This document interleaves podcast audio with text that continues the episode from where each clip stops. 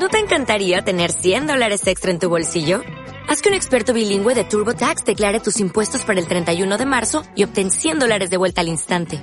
Porque no importa cuáles hayan sido tus logros del año pasado, TurboTax hace que cuenten. Obtén 100 dólares de vuelta y tus impuestos con 100% de precisión. Solo con Intuit TurboTax. Debes declarar para el 31 de marzo. Crédito solo aplicable al costo de la presentación federal con TurboTax Full Service. Oferta sujeta a cambios o cancelación en cualquier momento.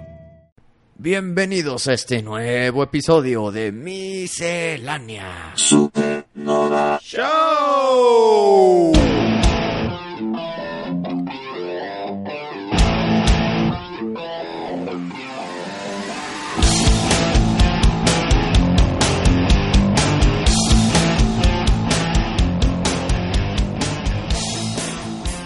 Pari, tenemos la novedad que Miscelánea Supernova, el podcast, ya tiene su primer patrocinador. Órale. Y aquí les comentamos muy rápido. Nos sponsorea House of Happy Karma. House es con J-A-U-S. Distribuidor autorizado de aceites esenciales de la marca de Young Living. Los aceites más puros y de grado terapéutico del mercado. Super efectivos para ayudarnos a cualquier tema de salud o si queremos llevar una vida más natural y ahorita nos está compartiendo una promoción solo para los escuchas de la miscelánea, mi pari.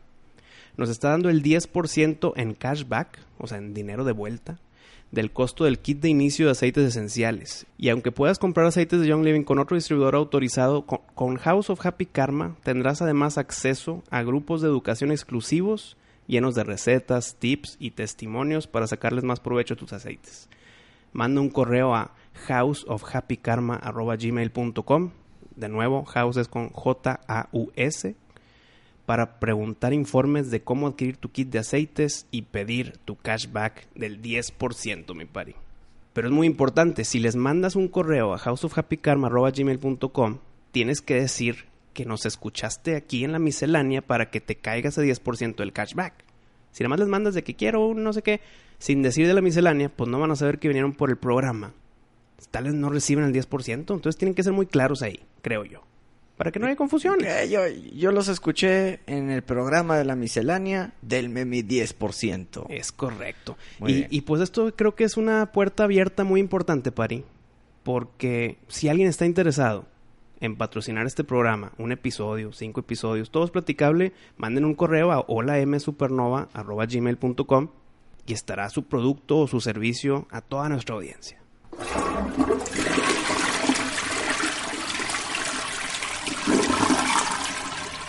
Pari, espero que tengas tu bolsa de esas de papel que vienen adelante del, de los asientos de los aviones para cuando te mareas y quieres guacarear. Espero que lo tengas a la mano. Porque tu disgusto, tu cansancio, tu asco por Avengers no está terminado. Ah, ya sé lo que me vas a decir. Te puedo adivinar como tú le haces. Se voltea la tortilla. A ver, mi pari, adivínalo. Pues bueno, efectivamente van a volver a sacar la película de Endgame, pero con extra tomas. Esas extra tomas son siete, máximo ocho minutos extras, güey, nuevas. Oye, pero ¿sabes qué? Tengo entendido que lo único extra que le van a agregar Es una escena postcrédito. es una escena postcrédito. larga. Sí. de 8 minutos, pero es literalmente al mero final. Y es, es trampa, güey. Es trampa. Porque nada más les falta como 100 mil, ¿cuánto? Como 53 millones 53 para romper millones el récord. para ganarle a Avatar. Creo yo. Uno, es trampa. Dos, si quieren romper ese récord de Avatar, yo creo que si sacan otra vez esta nueva función de 8 minutos extras, empieza de cero, papá. ¿No? Esta, esta disponibilidad de la película en cines con estos minutos extras, a ver cómo le fue a esta sección. Sí, sí es trampa, porque es como si Avatar ahorita dice, no, pues ya va a salir la 2, vamos a sacar la 1 otra vez con extra footage. No, no, no. Y si la sacan sin extra footage, la vamos a sacar otra vez para que te refresque la memoria para la 2. ¿Y qué? ¿Se le va a acumular Sí. al récord? No, es no trampa, vale. güey. Sí, no se vale. O sea, claro que la voy a ir a ver yo al cine. No, yo no. no Tú no, hombre. y te entiendo por tu asco, lo que quieras. Son otras tres horas. Sí, güey. Pero, pues cuando estaba Endgame en el cine, Jackson, mi hijo, no la vio. No alcanzó. Y me dijo, oye, vamos a ver Endgame. Y ching, pues que ya no está en el cine. Y literal el día siguiente sale la noticia. Entonces llegó, oye, Jax, mira, si vamos a poder ir al cine a ver Endgame porque la van a sacar otra vez. Sí. Entonces, con gusto la voy a ver otra vez. Creo que lo que van a sacar va a ser material basura. No van a ser escenas que cortaron. no, eh, simplemente van a ser de que... eh, no sé, escenas detrás de cámara y así. Mira, esperemos que no sea detrás de cámaras y esperemos que no sea una escena basurita de 7 minutos, güey. Mm. Imagínate como la del Endgame, digo, Endgame, como la escena post créditos de Ragnarok, que nada más se cae el Grandmaster, el este Jeff Goldblum, y yo, ¿qué estoy haciendo aquí? Y se acaba la escena. No, la peor yo creo que es la del Capitán América dando clases. No, la peor es la del la hormiga tocando la batería, güey. Bueno, sí. no, y hay otra que también está muy mala, que es cuando nada más sale Howard the Duck en la oficina esa del coleccionista, güey. O sea, hay muchas muy malas, hay muchas muy buenas también. Si son 7, 8 minutos extras para después de los créditos, ¿me tienen que revelar el villano de la nueva fase? ¿O me tienen que dar algo de Capitán América viejito? ¿O tantito de, aunque estemos en desacuerdo, tantito de Falcon como Capitán América? Algo que sea que te abre el ojo de que, ay, cabrón. Entonces, para no darte asco, mi pari, yo te entiendo perfectamente en esta, este disgusto tuyo, a cerrarlo diciendo, chin, porque sí la voy a ir a ver otra vez al cine, y qué mal esta trampa que están haciendo. Si rompen ese récord y lo toman como legítimo, Marvel está mal, güey. Mi opinión. O para ti en la historia No, del pues- cine, ¿cuál sería la número uno de box office? Para nosotros es trampa, pero... Para el 99% de los demás Sí. va a ser la, ah, el ganador, Endgame. No, y porque también ahí es meramente boletos comprados. No son DVDs, ni Sí, es- juguetería, ni nada Este de eso. récord es de cine, Ajá. box office. Sí, porque si... Pues es que imagínate que, que calculen también juguetes y todo Ah, ese no, show. ahí- ahí sí y, ganan. y el DVD vendido. No, y las y- caricaturas. Sí, no. Ahí sí ganan. Es- no, box office. Box office es las ventas de boletos en el cine. Pues ojalá y no lo rompan. Ojalá y no lo rompan, es correcto. Sí, ojalá ya a todos les dé asco de que nada, sabes que ya la vi como tres veces, ya no la quiero volver a ver para ver cinco minutos más de escenas detrás de cámara. Y entiendo que Endgame sí es un evento cinematográfico. Sí entiendo que fue algo histórico de 11 años de creación. Pero esto es como un DLC en el cine, güey. Sí. Y eso está mal. Imagínate que agarre esta nueva tendencia que cuando salga la nueva Terminator, ya con James Cameron otra vez en la batuta, y saque su película y un año después la vuelva a sacar, pero ahí te van estos 10 minutos. No, hombre, ¿cuál año? Dos meses después, güey. ¿Hace cuánto salió Endgame? No, Endgame salió hace, hace poquito. Bueno, es cierto, es cierto. Hace mucho menos del año, es correcto. Sí, es dos meses. Pero imagínate que esto agarre tendencia No, no, no, no. Puede ser el comienzo de algo muy... muy malo, güey. Muy malo. Y la solución a esto, que yo estaría yo, ahí yo creo que sí de acuerdo, es aquí está otra vez con estos ocho minutos, pero cuesta un tercio el precio del boleto. ¿Por qué? Porque ya la viste, porque te estoy dando muy poquita cosa nueva y porque ya pasó. No, pero eh, ellos no escogen cuánto sale el boleto. Eso ya son las distribu- distribuidoras. Correcto, pero ¿cómo justificas algo como ético si lo pagas, si lo estás cobrando a la misma que como si fuera nueva, güey? Imagínate un carro usado, te lo vendo como nuevo. Ah, chingado. ¿Por qué? O de la otra manera, ¿qué es mejor? ¿Esto que va a A- Avengers Endgame, de volverlo a hacer, sacarlo otra vez al cine? ¿O lo que hizo Deadpool 2? No, qué basura. ¿Cuál de las dos es mejor? No sé, güey. El que no sabe, el que no ha escuchado lo que hemos platicado de Deadpool 2, sacó Deadpool 2 otra vez, pero con un tema- una temática de Navidad. Censuró todo lo malo y al censurarlo, pues le está quitando minutos a la película. Para compensar esos minutos, agregó la historia de Princess Bride, de que está este Fred Savage en la cama y Deadpool platicándole la historia de Deadpool. Muy mal. Ojo, no la vi. No voy a ver esa versión de Deadpool 2. Y de este lado, pues sí voy a ver esta Endgame con los ocho minutos, ¿verdad? Entonces, no sé si es hipocresía mía. Sí, sí es, porque no quieres que rompa el récord, pero bien que la vas a ir a ver. Es correcto. Muy mal, Wisto. Cambio de tema ya. Cambio de tema. ¡Hipócrita!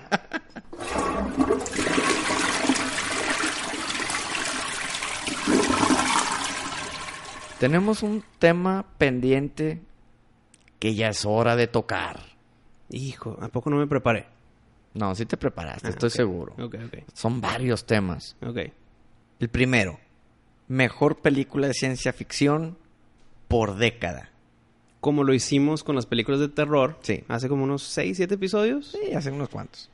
Entonces decimos, empezamos igual desde los 70s, ¿no? 70. 60 ya es mucho. Eh, Ey. 70. Entonces vamos a decir nada más una tú, una yo de ciencia ficción de cada década. Ok. ¿Quién empieza? Pues si quieres, ¿quieres que yo empiece para, para aclimatarte. Mira, empieza tú, pero tenemos que darle crédito a la persona que nos dio esta idea. Mm.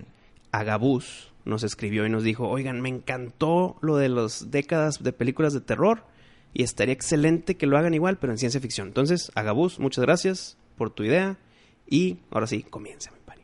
Pues mira, yo creo que sería un insulto no escoger a Star Wars New Hope como la representante del sci-fi de los 70s.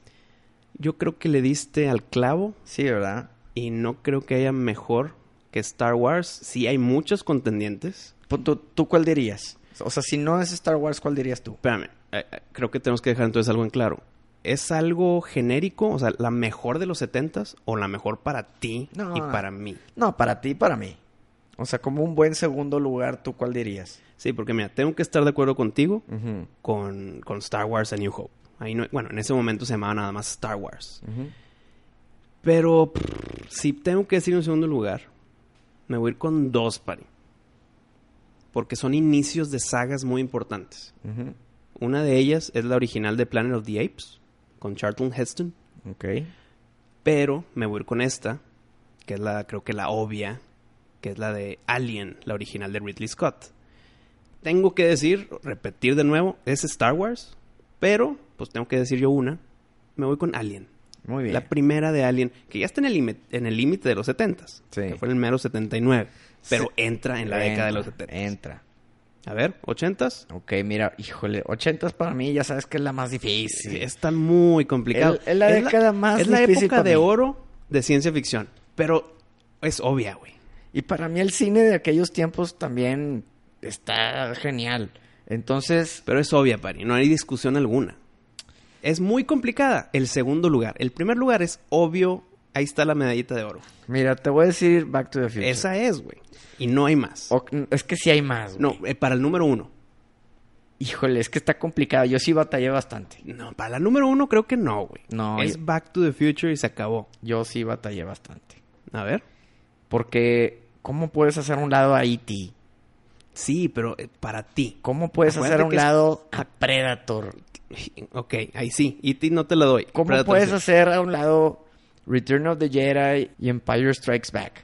Sí. Oh, Está muy, pero muy difícil. Pero entonces estás diciendo que una película define los 70s y su secuela define los 80s.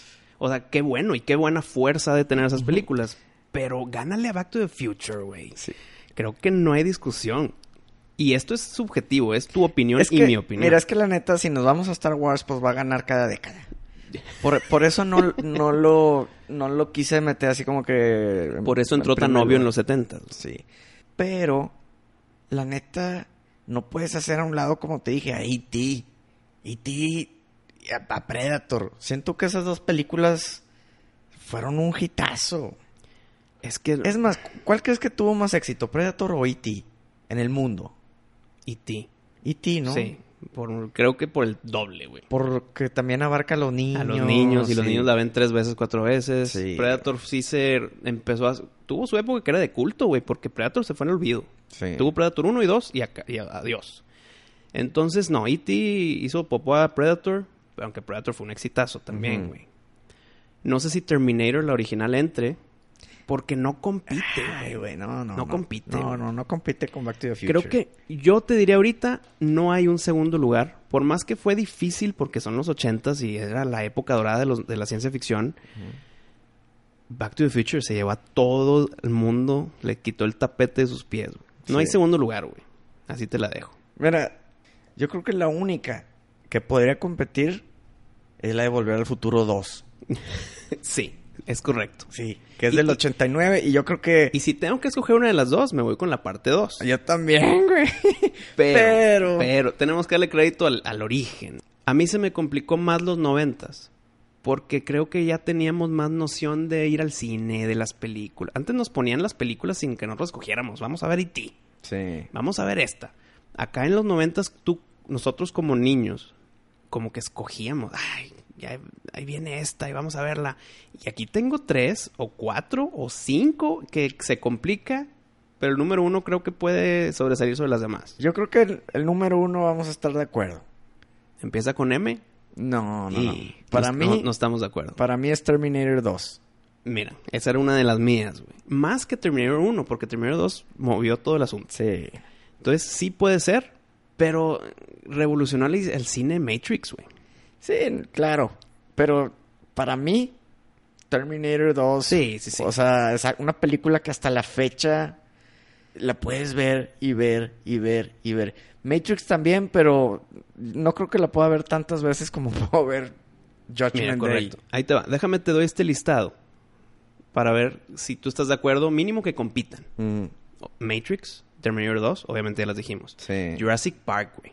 Híjole, Jurassic Starship Park. Troopers para mí es un peliculón. No, me no Espera, espera, espera, espera. Déjame continuar con la lista bien rápido. 12 Monkeys. Ok. Total Recall de Schwarzenegger la vi 200 veces, güey. Pero ya no llegan a ese nivel. Es que estoy de acuerdo. A, estoy de acuerdo. Pero es que estamos hablando de nosotros mismos. Sí. Pues Independence Day también estuvo muy chida. Independence Day también es muy... También la vi muchas veces, cabrón. Está- es- mira, está difícil, pero para mí es Terminator 2. Para ti es Matrix. Mm, Pues qué difícil, cabrón. Qué difícil. Mira, de las que te acabo de decir, voy a, voy a ir eliminando mejor. Te elimino 12 Monkeys, ok. Excelente película, pero no va a definir a los noventas. Güey, Star Starship Troopers, elimínala ya, por, favor. qué, güey? Es ciencia ficción al No, 140%. hombre, güey. No, no. Gran no. película, grandes efectos para su época, Es güey. una B-movie eso. B-movie, pero triple A. Ah, es la triple A de las B-movies, güey. ok. Jurassic Park está muy fuerte con- contra Matrix. Ah, pero dirías que es sci-fi, sci-fi. Claro, claro. Ciencia ficción. Es ficción porque es inventado, pero con temas científicos. Es que yo lo veo más como de aventura, güey, no, no tanto de que ciencia ficción. Mira, ¿alguien la inventó? Sí, es ficción. ¿Y tiene que ver con ciencia? Es ciencia ficción, güey. Pues sí, pero no sé, yo, yo, yo Jurassic Park lo veo más como que de aventura, no, no tanto de marcianos y Pero- alienígenas y de que máquinas del tiempo. y- Pero como que eso, bueno. eso sí es más ciencia ficción para mí. Mira, creo que voy a bajar el lugar a Matrix. Lo único Y que se tiene... lo voy a dar a Jurassic Park. No, Sí, creo que es, es entre Jurassic Park y Terminator 2. madre. Así es. Y Matrix es fuertísima. Entonces estamos comparando que Jurassic Park y Matrix, perdón, y Judgment Day son de otro nivel, güey. Híjole, bueno. Porque Matrix es tercer lugar, para mí. Mira, cada quien, cada quien. Yo, yo la neta, Jurassic Park para mí no es sci-fi, es más aventura, pero te la doy. ¿Qué, qué me dices de Species? Species sacó unas secuelas muy malas, Ajá. pero como Species la original sí me gustó. Es que sabes que tuvo mucho éxito por la protagonista. No, tu- Que sí. salía encuerada Tuvo mucho madre. éxito para nosotros los pubertos que estábamos viendo de que no, es una película de ciencia ficción, mamá. Y en verdad ibas para otra cosa, güey. Sí, güey, además porque salía encuerada. Salía encuerada y hacía la- cosas pues para, para hacer las species, pues así es por así se llama, güey. Pero aún así, la verdad que no, digo, No, no, no, no, No. entra, no, no entra. No pero, entra. pero sí marcó algo por ese tema morboso Sí. de un niño adolescente, güey. sí, pues se puede decir No, que hombre, eran menos, tus, menos de adolescente. ¿Cuántos años teníamos? tus primeros pornos. pues le- pornos entre comillas, De güey. que le picabas pausa cuando salía encueradilla. y, y esa pausa tenía tracking. O sea, tenía... el- Sí, tenía Las lo- líneas, las Tenía líneas. lo estático. Sí, güey. Esos tiempos. No, no creo que entre en discusión. Pinche Wisto, ya sé lo que hacías, Sí, güey. güey. Tú también. Le picabas pausa Mm. y la calcabas así No. con, con pa- Sí, a No, huevo. no. Ponías un papel en la pantalla Jamás. y empezabas a calcarle el dibujo de la chava encuerada ahí para guardarlo, güey. Tío, ¿por qué no? Porque jamás se me ha ocurrido esto que acabas de contar. Ah, me- Entonces, no si, a, si a ti se te ocurrió es porque lo hiciste, güey. Ya te vi con el papel transparente de las hojas no, esas de no, dibujo, no, güey. la, la neta nunca hice eso, pero... Nah. No te Pero nada. una mente tan perversa como la tuya. sí me la creo. Pero bueno, continuemos a los 2000. Eso fue noventas y creo que ya pasamos la, la temporada difícil. Creo yo que viene un bajón muy fuerte en ciencia Sí. ficción en los 2000 Sí, sí, sí, que, sí. que, que es fácil poder definir, pues, pues cuál puede ser, güey. La neta, yo no encontré en mi archivo de memoria de Ciborgue Una buena en los 2000 una buena de los 2000. Yo te tengo que decir Revenge of the Sith, Muy buena. que es muy buena. Es la mejor de, la- de las precuelas. Eh, creo que puede entrar. Es, es- claro, güey. Si es para ti esa, se da. Se me hace que sí, porque eh, la verdad que del 2000 al 2010, Bueno, 2009. 2010 ya entra en los 2010, ¿no? bueno, sí, 2009, ya no, ya no es, como que ya no encuentro películas así que, que dignas de recordar. Mira, te voy a decir una que es muy obvia. A ver. que ya la mencionamos al principio del episodio, Avatar. Avatar 2009, creo que sí, pues es la más taquillera al, al día de hoy. No sé qué pase con Endgame después, y si es trampa o no. Pero te gustó. Sí la disfruté mucho. Sé que la historia es reciclada. Sí. Reciclada de muchas historias detrás. Pues te- la de Dance Sí. with Wolves. Sí, de-. Hay muchas, güey. Pero en sí sí fue revolucionaria con los efectos, con todo lo que se puede hacer en postproducción. Hasta eso, los temas de naturaleza y de guardar la naturaleza y todo ese tipo de lo verde, también estuvo bien. O sea, sí me gustó la película. Y así le rasco, sí es fuerte el tema negativo de reciclar la historia. Mm. Pero ¿con quién está compitiendo, güey? En, el dos- en los 2000 es- eran, eran muchas B-movies, ahora sí, güey. Sí. Pero a mi gusto. A mi gusto porque la vi muchas veces y creo que es una gran película de ciencia ficción. Sunshine, de Danny Boyle. Que es cuando el sol se está apagando y tienen que aventar como que una bomba nuclear al sol para que se, se reinicie. Me encantó esa película. Tiene temas de terror, temas de ciencia ficción, tiempo de su- temas de supervivencia, temas de locura en el espacio. Me encantó Sunshine, güey. Pero si tengo que escoger una, me voy a ir con Avatar. Entonces, bueno, oficial, yo, yo te digo Revenge of the Sith y tú me dices Avatar. Yo creo que sí, muy peleado ahí con el segundo lugar de Sunshine, pero eso es muy personal mío de, de un gusto que esa película de ciencia ficción tiene muchas gamas. Ok. Ahora sí ya viene una década más fácil. 2010 es pues nuestra, esta década de ahorita que termina en 2019. Y la verdad que yo creo que es la mejor década que hemos tenido en efectos especiales después de los 80. Es un renacimiento y eh, creo que va a ser, sí está competida, pero es fácil, güey. terminaron, Y ya sabes cuál, ya sabes cuál te voy a decir, güey. terminaron con una escasez de buenos efectos especiales de 20 años. Sí, 90 y 2000 es que... Híjole, qué mugrero, güey. Y en los juegos también fue el como que la revolución del mundo en 3D y las verdad esos juegos estaban medio... uh, entonces ya, ya llegó, ahora sí, ya es aceptable el CGI. Y ya sabes cuál te voy a decir, entonces tú dila primero. Yo sé que tú me vas a decir Inception, No, ¿no? Interstellar. esa, fácil, güey. Bueno, yo te voy a decir Inception, Muy bien, pues las dos de Christopher Nolan. pero ¿sabes qué? Para mí fue muy difícil esta decisión porque Ready Player One me gustó mucho. ok, sí, súper aceptable. Y los efectos especiales están con madre. Es una película básicamente en CGI. Sí, Y, y no, no te disgusta para nada. estoy de acuerdo. Y yo, no hay duda, hay muchas muy buenas películas aquí, pero Interstellar se los lleva todas, güey. Sí. Todas, pero no, el segundo lugar parece décimo lugar. ¿Tú crees? Es que In- Interstellar a mí me voló la cabeza siete veces, güey. Mm. A mí Interstellar la vi y tuve un vuelo largo no, en ese tiempo. Y la vi dos veces en ese avión, güey. Así. Vi, vi Interstellar, luego vi otra y luego dije, ¿sabes qué? Antes de aterrizar, otra vez Interstellar, güey. No, es que y la vi en el cine. Qué intenso, güey. Es que está cabrona, güey. Sí, a, a mí me, no me mames, voló la cabeza Espera, mucho, güey. Oye, no te esperaste ni un día para volverla a ver. Imagínate, imagínate. No, Interstellar para mí es un 10 de 10. Aparte que sí dura sus buenas dos horas y media. y, y todas son interesantes. Mm. Segundo lugar, pues es que Inception también está muy cabrón. Pero no me digas que Inception se aleja 10 espacios de Interstellar, güey. Interstellar, entiéndeme que es algo muy alto, Sí. extremadamente. Sí. Entonces, una muy buena película en, 2010, en los 2010 no le va a llegar, güey. Ni al pie, al dedo chiquito. A la mugre de la uña no llega, pero es muy fuerte Inception, güey. Pues ya le queda un año. Un añito para que ya se acabe la década. Sí, no, hombre, menos. Menos. Seis meses. güey. Seis meses. Y no creo que salga algo en estos seis meses para No. que me tumbe a Interstellar jamás, güey. No, no. Jamás. Ni de chiste. Ese es nuestro listado, raza. Escríbanos en Twitter y díganos cuáles son las películas de ciencia ficción que más disfrutan por década. Arroba hola M Supernova.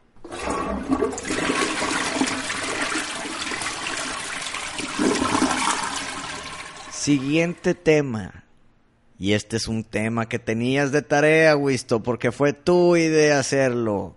No, no me preparé. Lo de los pósters. Los mejores Hijo, no me pósters de la historia de las películas. No me preparé. Hoy, ahorita, para los fans. Comenzamos. Pues comienzas tú. y voy pensando en chinga. Ota ma- Bueno, ahí va. Tengo muchas opciones. Que no quiero aburrir a los fans. Entonces voy a tener que recortar. eliminar, eliminar. Pero ¿cuántos, ¿cuántos queremos decir? Unos tres cada quien. Híjole, de Son muchos. poquito, Ah, fue un güey. poquitos. Tres cada quien. Bueno, a ver, venga. Bueno, a ver qué tal sale la plática. Pues mira, el, el póster de Joss Ah, es un super póster. Claro, güey, claro. Épico, Sí. te causa miedo. Ya sabes a lo que vas. Sabes, sabes que vas a salir del cine sufriendo al meterte al mar. Con ese mendigo póster. Pero a ver, paréntesis, güey. Cre- Creo que me faltó ser el señor preámbulo esta vez. ¿Qué hace un buen póster? Un buen póster, creo yo, tiene que ser visualmente atractivo. Sí. O sea, que te, que, que te haga voltear dos veces. De, ah, cabrón, ¿qué vi? Y ya lo vuelves a ver. Y que te explique la premisa de la película sin spoileártela como lo que ya platicamos. ok. Entonces tiene que ser atractivo para el ojo, que te explique y que lo represente muy bien. Joss es el claro ejemplo. Yo creo que es top 3 de todos. Si no es que el top 1, güey. Es un póster sototototote. Sí, no, la verdad que... Güey, trivia del póster. Mm. Ese tiburón en el póster no es tiburón blanco. Ah, ¿no? No. ¿Qué es? Es, hijo, no sé cuál es, güey. Pero no es blanco. Pero parece. Pues mira, necesita frenos, güey. sí, güey. No, pero bueno. De que te causan miedo, te causan No, miedo. no, es un pósterzazo. Y yo te tengo que decir uno. Oye, de hecho, ¿viste que tomaron una fotografía similar al, Ah, póster sí. de Joss, pero en la vida real? Sí, sí, sí. No manches. Pero sin señorita nadando arriba. Nada más el tiburón Ah, enfrente no, de la no, cámara. No, no, no, claro, no, no. No, Imagínate ahí la, la sangre. no, no. no. Mira, ahí te va esta, Pari. No te va a gustar lo que te voy a decir.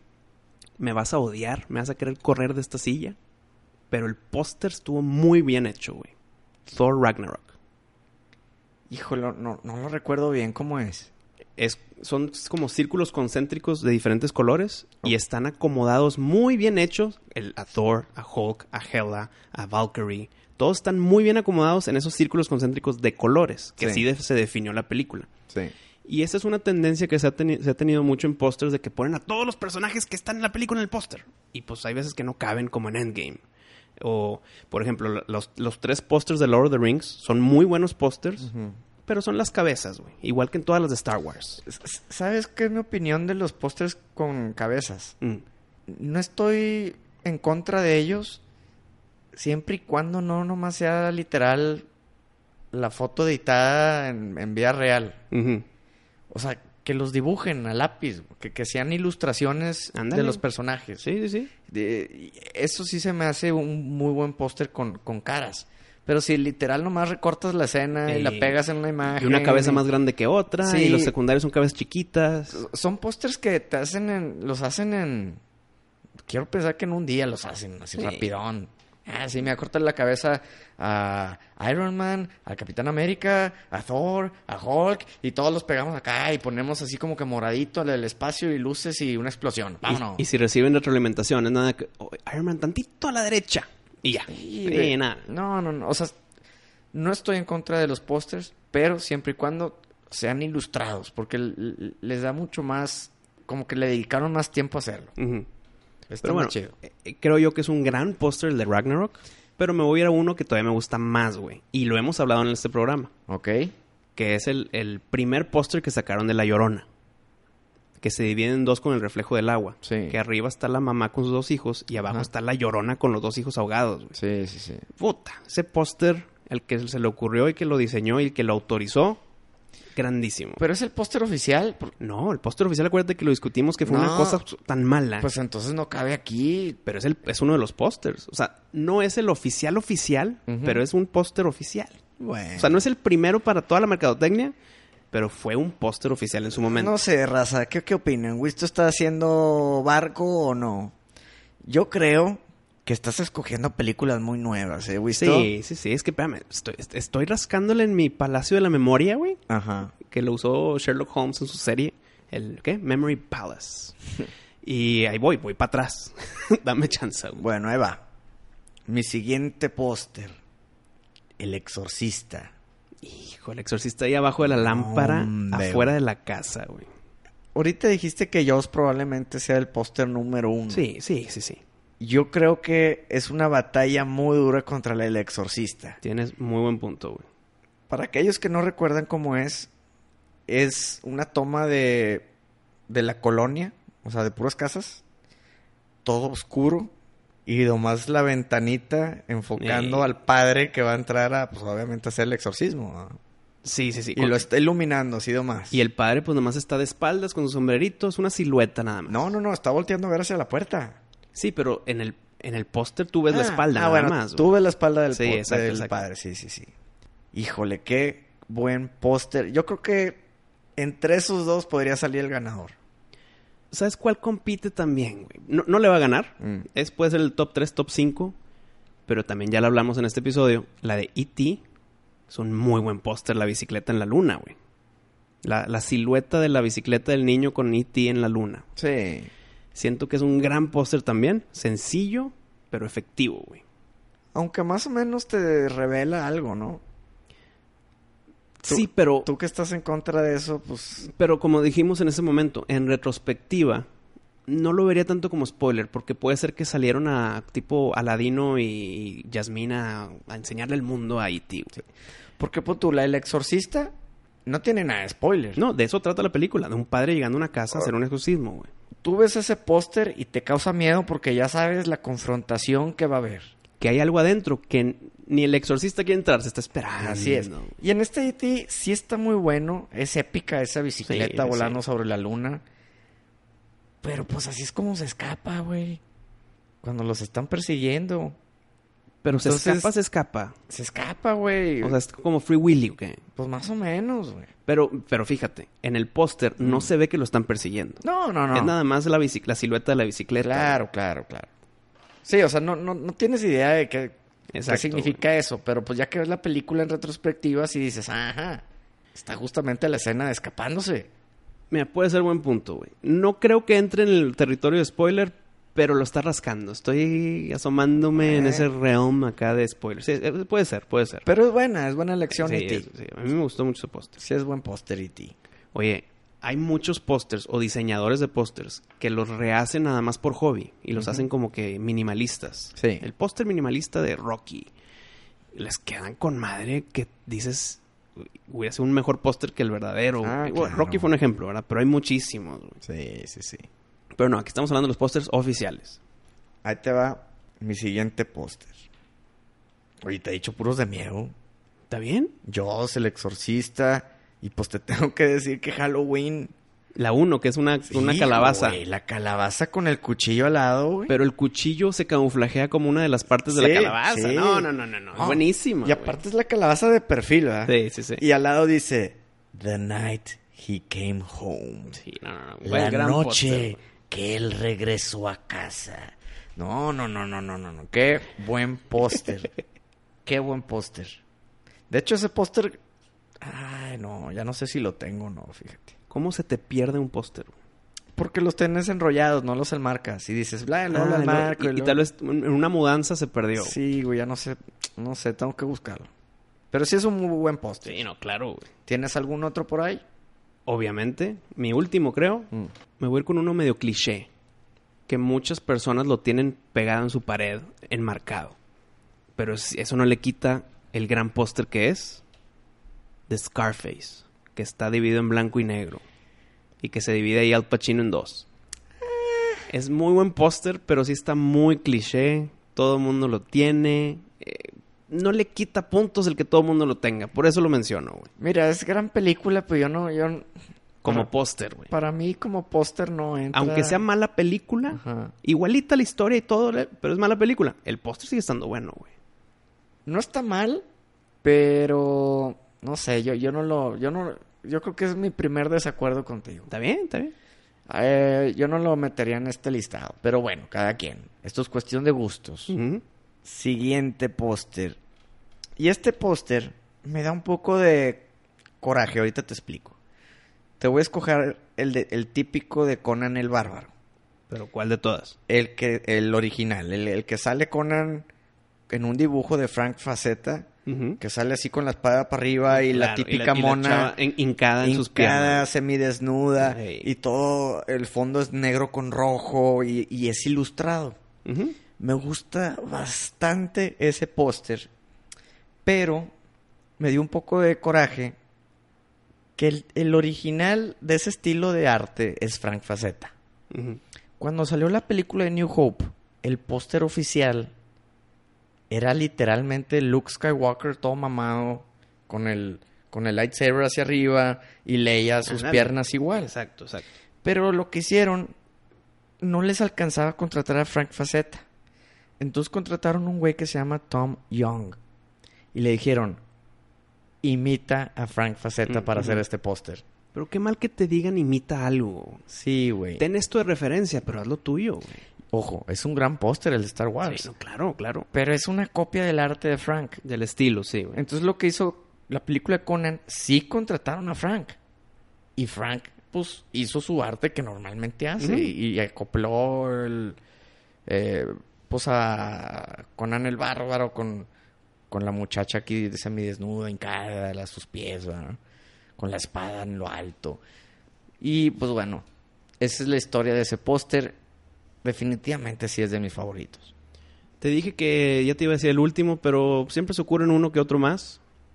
No es de los mejores pósters, pero se me hizo un póster grandísimo, güey. Mm. Y es de una película de terror, ya que estamos hablando tanto de terror. El póster de Human Centipede es un gran póster, güey. ¿Cómo es? No me digas que sale ahí... No sale ahí el Human Centipede eh, así visual, sino sale un sale en silueta como que está detrás de algo y sale nada más la sombra. No la sombra, pero haz de cuenta si te metes tú a bañar Mm. y tienes la, la- la cubierta del baño. Sí, Si como que no te ves tú, pero te veo que ahí estás atrás. sí. Bueno, así está una persona con las dos manos puestas en esa, en esa puerta, pero se ven las otras dos pares de manos también ahí, güey. Grandísimo, güey. Son como te dije, te hace voltear dos veces. Y dices, ay, chinga, ¿qué, qué- qué está pasando ahí, güey? Y luego ves el título, Human Centipede. Y dices, oh, fuck. C- Creo que es un muy buen póster, bien diseñado. ¿El póster es mejor que la película? Sí. No sé, yo no veo cochineras, güey. Yo no veo cochineras. Esa sí es una cochinería, pero gran póster, güey. No he visto el póster, pero si dices que la película está malita, pues... Pues qué lástima que tiene un buen póster y la película... Sí, es que pues, es, es lo que te imaginas, güey. De eso se trata. sí. De cómo sufren ellos con ese experimento, cómo se zafan, pero se zafan o no, quién se muere, quién no se muere. Es- es- lo que sabes que va a pasar de las curiosidades que está pasando, va a pasar. Ok. Siguiente póster. No puedo creer que no has tocado alguno... Un póster de mi lista. Yo, yo pensé que íbamos a conseguir en varios. ¿No? Joss, Ah, bueno, yo sí. pues que es la, la, la número uno, güey. Pero son pósters que yo te digo y tú... Ah, sí. No que tú los tenías. Mira, no vine preparado, te lo aseguro, y te lo estoy confesando. Pero si me preparaba, Joss iba a salir como número uno, güey. ¿Qué me dices del póster de Goonies? Eh, Depende de cuál. El que están como que colgados cayéndose. Sí, Ese sí. es buenísimo, güey. Y todos están agarrados de los Sí, pies del otro. Eso es buenísimo póster. Es buenísimo. Y es ilustrado. Sí. Y el, el otro es más genericón. Entonces me imagino que estabas hablando de ese que se estaban cayendo. No, el güey. que se están cayendo es el, es el, el bueno. Y ya para acabar de mi parte, Pari, porque pues, mientras más rasco más sale, tengo que meter uno de Stephen King. Y es legendario el póster tan conocido que es un icono del terror. El póster de Carrie. A ver, descríbelo. Está Carrie vestida de su, pues, con su graduación, con ya toda mancha de sangre. Punto. Sencillito, efectivo. Pero hay lumbre, ¿no? Hay lumbre, claro, claro. Está rodeada de lumbre. Sí, sí, sí. te describe la película, el personaje. Porque si nada más dices, oye, voy a ver una película que se llama Carrie. Pues puede ser de amor, puede ser de qué, puede ser un documental, puede ser de un animal que se llama Carrie. Pero ves el póster, pum, ya sabes qué onda. En mi última elección, híjole, estoy entre dos. Pues del, venga con los dos. Mira, te quiero decir First Blood de Rambo. Que sal- sale Rambo con una matralleta en el bosque nevado. Con sus Y- pectorales. Y, y es ilustrado, ya es que yo soy fan de, cuando es ilustrado. Me gusta muchísimo ese póster, pero también el póster de Raiders of the Lost Ark. que- con la introducción de Indiana Jones. Que con es su también- látigo. es otro póster ilustrado. Y vienen muchas cosas, escenas de la película alrededor. Pero no te spoilea nada. Sí, e- ese sí. El, el de, el de Rambo... El de Rambo es más personal para mí. Sí. El de Indiana Jones sí puede ser, pero también no es la... Fíjate, yo pensé que me ibas a decir Alien, que es un muy buen póster. Alien es buen póster, Y, Sí, tienes razón. Alien debería entrar en esta conversación porque el huevo abriéndose es un excelente póster. No sabes qué está pasando, pero sabes que es algo que no quieres ver. Exacto. O sea, en el buen sentido de la palabra de no querer verlo. Sí. Pero ¿cuál, ves, cuál hasta, otra? hasta yo hice la tarea por ti, güey. Gracias, mi pari. Pues como en, a veces en el colegio también. Pásamela, pásamela.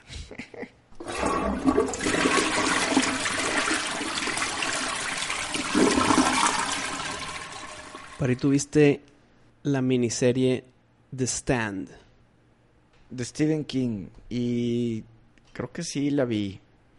Bueno, yo sí la vi varias veces, me gusta mucho y la vi antes de leer el libro. Y sí es una, ya que lees el libro, sí ves las fallas y todo, pero sigue siendo una gran miniserie. Pues ya que ya hemos dicho que iban a hacer el remake, también como miniserie otra vez, porque es una historia muy larga, muy compleja, muy son arcos de personajes muy grandes. Bueno, JP del JP Cueva Show me compartió una imagen de que ya están casteando actores para esta recreación de The Stand. Ahí te va la lista. Son tres. James Marsden, que es pues, Cíclope en, los, en las primeras películas de X-Men. Amber Heard, que es Mira en Aquaman. Y Whoopi Goldberg. Tengo temas en, los tres, en las tres personas que acabo de mencionar. Whoopi Goldberg va a ser Mother Abigail, que es la viejita negrita, así toda sabia, y que es la que une a los buenos. Es como que la matriarca de los buenos. Mm. Y siento que Whoopi Goldberg ahí no, güey. No, no sé por qué no siento que no cuadra. Pues mira, hace mucho que no la veo en una película. Y creo que ya nada más estaba en talk shows y listo. Sí. Y, y que regrese a las películas, ok. Que regrese como una sabia mujer que junta a los buenos. eh, no sé. Tendría Pero- que ver. ¿Pero qué no hubieras puesto? ¿A Opera? Y ahí te va. JP. Imagínate Opera, no, güey. No, tampoco, claro que no. güey. JP en su forma de decir, estoy de acuerdo contigo en que Whoopi Goldberg no, pero ahí te van. Y me mandó ejemplos y estoy de acuerdo en uno de ellos. Uno que, que envió que dije, "Eh, puede ser, puede ser que no. Oc- Oc- Octavia Spencer, que es la que salió en Ma, que, que ahorita, que no sé, se acaba de terminar Ah, los cines. Ya, ya, ya. Sí puede ser, pero prefiero esta que también me dijo JP, me dijo Felicia Rashad, que es, un, es la mamá de la familia de Bill Cosby Show. Híjole, no, no, no la tengo en mente. Bueno, cuando era muy popular esa serie de Bill Cosby, pues la esposa Huxtable es Felicia Rashad. Y sí cuadra con Mother Abigail ahorita. Pues sigue viva la, la tía del príncipe del rap. Bueno, tuvo dos tías, acuérdate, que la cambiaron a mitad de, de serie, Sí. de un actor, de una actriz a otra. Entonces no sé cuál hablas y, aunque me digas una a la otra, no sé No si sabes. están vivas o muertas. Bueno, bueno, bueno. Procedamos. Pero bueno, Felicia Rashad, gracias JP, creo que sí es una gran Mother Abigail. Eh, ahorita yo no tengo a alguien a quien ofrecer de que creo que pueda cuadrar perfecto, pero siento que sí Felicia Rashad y no Whoopi Goldberg, güey. Pero pues bueno, está en veremos. Tal vez es un muy buen regreso de Whoopi. A mí se me hizo excelente Whoopi Goldberg en Sister Act 1 y 2. En, en Ghost. Sí, es, sí, sí actúa bien en ciertas partes. Luego ya se empezó a hacer medio, medio comicona y luego ya se salió del cine y empezó a hacer sus talk shows. Ya veremos. Pero continuemos. Amber Heard. Te enamoraste de ella. Sí, pero ahorita con estas novedades sí se me está complicando el que se meta a proyectos de Stephen King que son muy cercanos a mí, güey. A mi, a mi fanatismo. Entonces, espérame, déjame, déjame termino, Mm. déjame termino. Acuérdate cuando hablamos de Michael Jackson y de esas personas, con, de Kevin Spacey, de esas personas controversiales que dijimos, sí, pero pues chingos, qué mal que su vida privada afecte su vida artística, güey. Como Kevin Spacey y demás. ¿Pero cuál es la bronca de ella? Pues toda la bronca que hubo con Johnny Depp. Ay, ¿eso qué, güey? Un ¿Cómo, divorcio. güey? No, no, no, no, no. Fue algo mucho más fuerte que eso. Fue eh, golpeado, golpeó a Johnny Depp. La, o sea, la víctima aquí es Johnny Depp, güey. Fue, con- eh, ¿cómo se llama? Blackmail, eh, psicológicamente atacado, güey. O sea, ya, y, y ya confesado por ella. De fue de que no, pues ya hay tantas evidencias que no me puedo ni echar mentiras ni hacerme para atrás. Es cierto todo esto. Entonces te quieres subir al tren del mame de destruir No. a alguien por sus errores No, personales. No, no, no, no, no.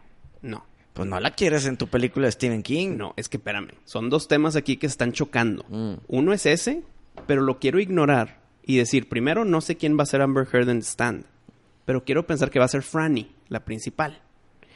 Y no queda como Franny. Este tema de Amber Heard en su vida con Johnny Depp también como que choca. Entonces, aunque fuera, aunque no tuviera ese problema de, de su psicotez, como quiera diría, ching, tal vez no cuadra, güey. Pudiera cuadrar como la mala. No la mala mala, porque hay muchos malos, pero una de las malas principales sí pudiera quedar. Pero como quiera, Amber Heard no la veo como mala, güey. Güey, pero ¿qué me dirías si te digo que Robert Downey Jr.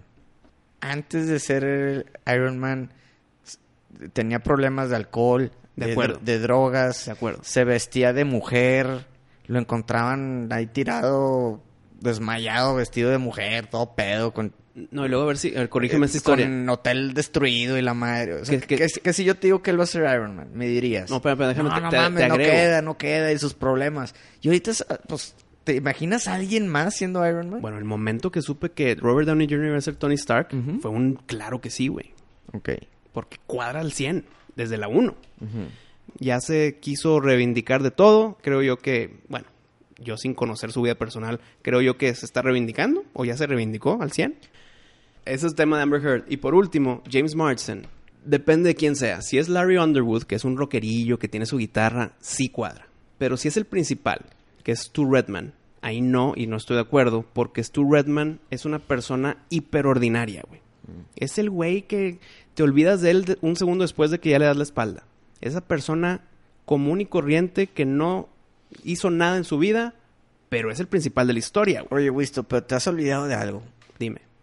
Que el 99% de la audiencia no ha visto ni leído The Stand. Sí, pero cuando ¿De la qué veas... se trata, güey? The Stand. ¿De qué se trata? Cuenta. Llega una enfermedad, una gripa normal, Mm. pero no es normal porque fue como que manufacturada y mató al 99% de toda la población de la, de la Tierra, güey. Entonces están, pues, un por ciento de la población viva todavía, que fue inmune a esa gripa. Y se empieza el caos de tipo fin del mundo, pero luego cambia la historia, no nada más a que se acabó el mundo, sino a que renazca el mundo.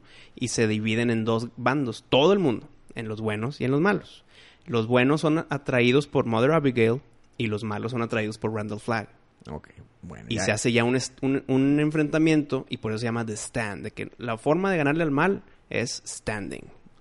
Por ahí, por ahí. Ese es un buen Eh, resumen. La confrontación, se puede decir así. Y, Pues bueno. y- y el principal es un donadie. Y es importante para la historia, ¿no? No porque yo ya lo vi y leí, bla, bla, bla. No, porque es parte de la historia principal de esto. Que un donadie llega a ser el, el principal de la historia, güey. Y si me pones a James Marsden, pues no, es un actorillo, modelillo, que él en ninguna circunstancia, en ninguna situación económica o social, va a ser un donadie, güey. Mm. Entonces, si es Larry Underwood, ok. Pero entonces, ¿quién va a ser Stu Redman? ¿O quién va a ser el malo? Randall Flagg, güey. Que fue Matthew McConaughey en Dark Tower. Como el Man in Black. Entonces, son temas controversiales ahí que ninguno de los tres me convencieron. Espero que haya cambios o que me digan a quién, de, sea, quién va a ser, ¿verdad? Oye, ya que estás hablando de películas, Wisto, ¿te gustó la película de Django? De Tarantino. Sí, me gustó mucho. Bueno, pues prepárate porque vas a ver. Django 2. Pues se puede decir que es la 2, Pero no es de Tarantino, güey. Sí, es de Tarantino, entonces estoy tranquilo. Pero va a ser una unión de Django con el zorro. No, güey. es, es broma. No, güey, neta. No puede ser de Tarantino. Es de Tarantino. Productor, no director. Mm, Es de Tarantino todo. Mira, Once Upon a Time in Hollywood es su novena película. Él ha dicho y redicho y redicho, que no le creo, pero lo repite, que nada más va a ser 10 películas. Le falta una película. Nada, me no va a ser Yo sé, 10. yo sé que no, no le creo. Pero en, en, si en su verdad nada más va a ser 10, Django y el zorro no va a ser su décima y última película. güey. ¿Estás de acuerdo? Pues mira, será el sereno. Pero Django y el zorro van a unir fuerzas para pelear contra el mal. No veo unión, no veo por qué. ¿Quién va a ser el zorro, cabrón? Jamie Foxx va a ser Django. Sí. Ok, ¿quién va a ser el zorro? ¿Antonio No, Banderas? No sabemos. Es- No, no creo, güey. pues, ¿quién más? Ay, puede que sí, güey. Pues es el zorro, güey. Creo que va a ser un zorro ya retirado, ¿no? Antonio Banderas. O sea, no va a ser el zorro así. Si el zorro es Antonio Banderas, me pones una sonrisa en la cara. Y Ok. como quiera, no estoy de acuerdo. Pues Antonio Banderas nunca ha trabajado con Tarantino, ¿ah? Sí, hizo una historia, se llama Four Rooms o algo. Que este Tim Roth es el, el botones del hotel. Ok. Y hay cuatro historias. Cuatro diferentes historias que las conecta el botones. Una de esas historias sale Antonio Banderas. Eh, Entonces sí es posible que vuelva a trabajar. Porque ya es que siempre repite a sus Sí. mismos actores. Antonio Banderas y- sí ha trabajado con Quentin Tarantino. Puede ser. Pues prepárate, igual iba a ser el zorro retirado de Antonio Banderas con Django. ¿Y Catherine Zeta-Jones por ahí también? Nah, no creo. si te la digo así, no, es, no suena tan mal. Si te, pon- si te lo pongo con un zorro joven, No, no, no. pues ya no queda. No, no queda. Esperemos que sí sea retirado. Ojalá y sí sea un zorro ya retirado. Sería un buen regreso del zorro. Sigo pensando que no es de Quentin Tarantino. Pero si digamos que existe la película, sigo siendo mala idea, pero ahí voy a estar viéndola. Muchas veces la idea no está tan buena, pero si escuchas el pitch como es y todo, claro, claro. ya dices, a ver, puede ser. Yo, cuéntame más. la neta, a mí sí me deja tranquilo que sea Quentin Tarantino. Si sería hecha por un X director, te diría, no, cancelenla ahorita, por favor. Está cabrón. Igual que en Stand, igual que en muchos otros temas, eh, estamos para esperar y ya que llegue lo platicaremos también, estemos de acuerdo o en desacuerdo. Oye, vi el tráiler de una película que se ve buenísima. Se llama Crawl. Y tengo entendido que es como que llega una tormenta y se inunda un pueblo, güey. Pero hay cocodrilos. Ah, sí. Y, bueno, el tráiler se ve muy bueno. No sé qué tal está la película, pero yo la voy a ir a ver el momento que sale. Siento que fue un buen trailer que no va a ser representada en la película. ¿Tú crees? Es que mira, si es lo padre del trailer que me gustó de la trama o el pitch de la película es que se inunda y yo estoy en una casa atorado con un cocodrilo en la casa, güey, porque está inundado toda la ciudad. Pero ya cuando se salen de la casa, porque en el trailer hay tomas fuera de, hay adentro de la casa muy chida y hay toman tomas afuera. Y afuera también hay cocodrilos, se me hizo muy Jumanji, güey. Ok.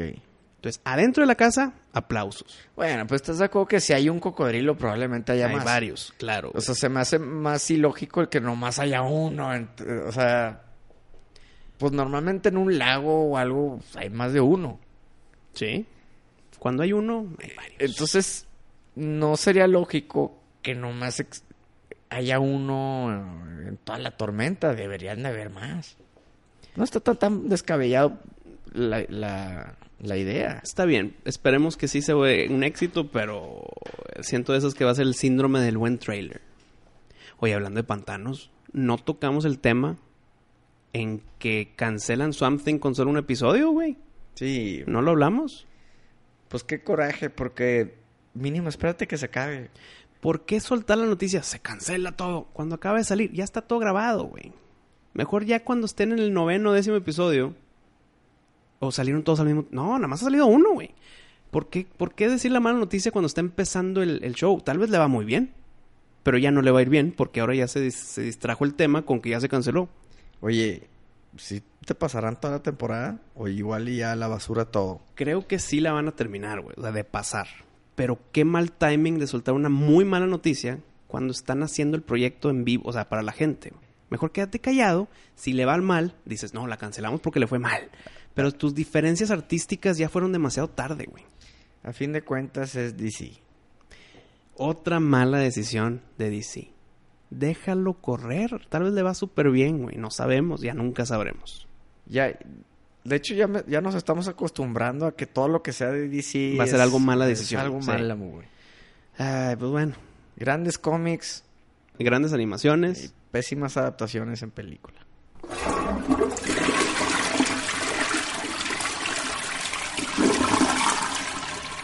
Pari, te tengo que meter este tema de videojuegos que creo que yo que es una cachetada a todos nosotros los gamers. Y estoy hablando de EA. Esa compañía odiada que ha ganado año tras año como la peor compañía del mundo, hizo otra barbaridad. ¿Verdad que ya sabemos que todo lo de los loot boxes, que le fue de la patada en todo el mundo por lo de Star Wars Battlefront 2, Anthem, que tiró a la basura todo lo de Mass Effect, muchos temas que EA nada más no sabe qué hacer, Sí. Que Bélgica y no sé qué otros países ya están eh, negando a los loot boxes, pues estaban en una como que sesión con, con el Congreso, güey. Y la representante o la presidenta de marketing de EA dice, bueno, primero le preguntan, oye, ¿crees que los loot boxes son no éticos? Y esta señora, ¿sabes qué respondió, güey? ¿Qué dijo? Dice, pues mira, primero no, no les queremos llamar loot boxes. Ojo, toda la vida le han dicho loot boxes. En sus tweets oficiales dicen, no va a haber loot boxes en este juego. En este sí va a haber loot boxes, loot boxes. Y dijo, no, le, no les llamamos loot boxes, les, les llamamos mecánicas de sorpresa. Surprise Mechanics. Para poderle darle la vuelta a que no es apuesta, no es gambling, no es un problema de dinero y de adicción, sino son sorpresas. Y así lo dijo, como si vas a una tienda y te compras un Kinder sorpresa. No sabes qué juguete va a estar adentro, pero lo compras y estás feliz de saber qué hay. Claro que es una basofia, es mentira, está mal hecho, güey. Nada más para poder salir del loophole de que no, no es gambling, no es apuesta, no es ludopatía. Surprise Mechanics, hazme el favor.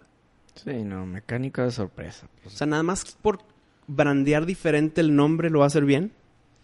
Pero es que mira, por eso luego les andan quitando las licencias, güey. Pues es que es- es- Disney sigue dándoles los de Star Wars. Hombre, güey. Les dio 10 años hace mucho, güey. Y Y no se las quitan. EA debería de enfocarse en hacer los de deportes y ya. Y ya. No, pero es que uno de los problemas principales es FIFA, güey. En sus juegos de FIFA Mm. están los loot boxes más agresivos que existen en, los- en la industria de los videojuegos, güey. Los más agresivos. Pero bueno, no los ocupas para nada, güey, porque... Pues quieres hacer tu equipo estrella, güey. Claro que los ocupas. No, hombre, güey, pero... No estamos hablando de que los tachones rosas. No, no, no. Los calcetines que respiren. No, no, no. Mm. Estamos hablando de un jugador que yo quiero tener en mi equipo, güey. Quiero un Cristiano Ronaldo. Ese, para que lo encuentres, es .0001% de suerte, güey. Y cuesta lana. Haz eso si el juego es gratis. Y como quiera está debatible. Pero primero estás entrando 60 dólares, que un Kinder sorpresa no cuesta 60 dólares y luego a ver qué sale de sorpresa. No, no, no. Es un pago inicial digo- y luego extras los pagos. Cada quien juega el... Lo bueno del FIFA es que hay mil maneras de jugarlo. No es como un Battlefront que es de una manera y se fregó. El FIFA tú lo puedes jugar para competir con alguien a través en otra parte del mundo y ya. Tú escoges a los Rayados del Monterrey y el otro a Osaka. Y juegan un partido. Pero si quieres usar tu equipo, lo puedes jugar para como campaña con tu equipo favorito. pero La una, Juventus. una de las novedades Lo- más grandes últimos años de FIFA es que tú creas tu equipo. lo, ¿no? lo puedes jugar como director técnico. Pero como director técnico, creo yo que lo divertido es que como van pasando los años, pues tu plantilla, que es la, la original que sí están en el equipo, va envejeciendo y se van retirando.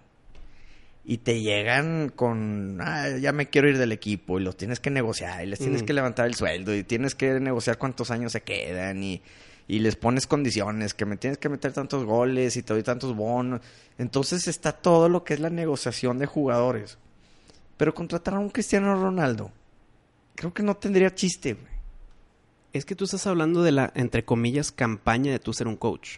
Eso es una cosa. Sí. Esto es, tú escoges a Messi, tú escoges al que quieras, escoges a este, aquel de Italia, de México, y eso que tú vayas escogiendo es como si fueran barajitas. Sí. No la puedo escoger si no tengo la barajita. Sí, y, y es para jugar con tu mejor equipo contra el mejor equipo de alguien más. Exacto, güey. Pues no tiene chiste, porque va a ganar el que mejor tenga barajitas. Y eso cuesta lana, entonces por eso es pay to win, y aquí está todo el debate, güey. Claro, pero lo bueno es que es- esa es una manera de jugarlo, no es la única, es lo que te estoy diciendo. No, eso estoy de acuerdo contigo. Entonces, creo que en el FIFA a mí no me dolería porque en mi vida gastaría para comprarme a un paquete sorpresa y que me vengan Mm. jugadores que no me sirven para nada, ¿verdad? Ajá. Prefiero jugarlo tradicionalmente como se ha estado jugando desde el primer FIFA que se hizo. Escoges un equipo y tu amigo escoge otro equipo y a ver quién gana. Bueno, ¿sabes cuántos billones han ganado por sus Mm. mecánicas de loot box? Sí, pues ya me imagino. No, cabrón. Pero mira, ve, ve la tri- la- las- los tres años seguidos que lleva EA diciendo puras estupideces. En el 2017 dijo, los juegos de, de campaña y de single player ya no es lo que buscan, los que buscan los gamers. Buscan ya lo multiplayer y bla, bla, bla. ¿Y qué pasó? Salió God of War, salió Red Dead, salió Spider-Man. Hicieron popó a todos en puro single player, güey. 2018, Y Borderlands. Bor- bueno, Borderlands todavía no sale. Entonces, de- cosas que ya salieron y les callaron la boca a su 2017 de los juegos single player no, ya no importan. Ok, ok. 2018 salió todo lo de Battlefield 5, que también lo arruinó EA con sus políticas de vamos a meter mujeres en el campo de batalla en la Segunda Guerra Mundial, que no pasó, pero además lo van a meter porque sí. Y es, pues si no te gusta, no lo compres. Eh, se metieron ciertas cosas en Star Wars porque para que tan difíciles de conseguir a Darth Vader era meterle lana y lana lana. Y cuando lo consigues, vas a sentir un orgullo y un logro porque lo, lo, lo- lo- llegaste a tener. Estupidez gigantesca y salió toda esta avalancha de negatividad. Y ahora 2019, con esta basura de mecánicas de sorpresa, güey. ¿Cuándo, ¿Cuándo van a aprender? Cuando ya no tengan lana. ¿Y cuándo van a dejar de tener lana? Cuando la gente sepa que EA es una basura, güey. Tendrá un juego bueno de 40 malos. Y malos no estoy hablando de malos juegos, estoy hablando de malas prácticas, güey. Entonces, pues EA pues no creo que aprendan pronto. No, pero ¿qué juegos desarrolla EA? Los de deportes y la franquicia Star Wars. ¿Qué otros tiene? Mass Effect, Battlefield. No, no, no, no. Es de los más grandes, güey. Pero no, los que dijiste ahorita no son de los más fuertes. Yo creo que los de deportes son los más fuertes, número uno, y los Star Wars. Battlefield. No, pues no creo que le Fuertísimo. llegue. Le, fue muy mal en, en el Battlefield 5 por Ujú. este desmadrito. Pero, Pero- de Battlefield 1, o sea, que, que es el antiguo, y luego el 4 y para atrás, exitazos, güey. Güey, pero si Disney les quita Star Wars, con eso tienen para aprender la lección que tú Ándale, dices. esa sería una muy buena lección. Que Disney diga, O sea, ellos ya pueden no ser- me quiero asociar con estas cosas, güey. Vaya, lo que te quiero decir es que no necesariamente van a aprender la lección cuando ya no tengan lana. Van a aprender la lección cuando Disney les diga, eh, Star Wars, te me vienes para acá. Y tú, Rockstar, me vas a hacer los juegos de, Ándale, de Star Wars de ahora en adelante. No, no, déjame cambio y me quedo con Star Wars. Y Ni madre. es- estaría excelente esa noticia. Y esa va a ser lección aprendida. Sería un regalo de Navidad si eso pasa, güey. Que Disney diga EA hasta nunca, güey. Adiós. Pues así quedó. A ver qué, a ver qué novedades ¿A, sacan. a poco están haciendo también el juego de Last Order? Fallen Order. Fallen es Order. EA. EA. Sí. Híjole. Single player. Cuando hace dos años dijeron que single player ya no, ex- ya no debería existir. Sea, puras basuras, güey. Ten cuidado, ya me diste miedo. Ya me diste miedo. Ah, pues te digo, EA sí. Lástima, güey. Bueno amigos, les recordamos que nos pueden seguir en todas nuestras redes sociales en Hola M Supernova. Los esperamos aquí el próximo miércoles de Miscelánea. Supernova. ¡Show!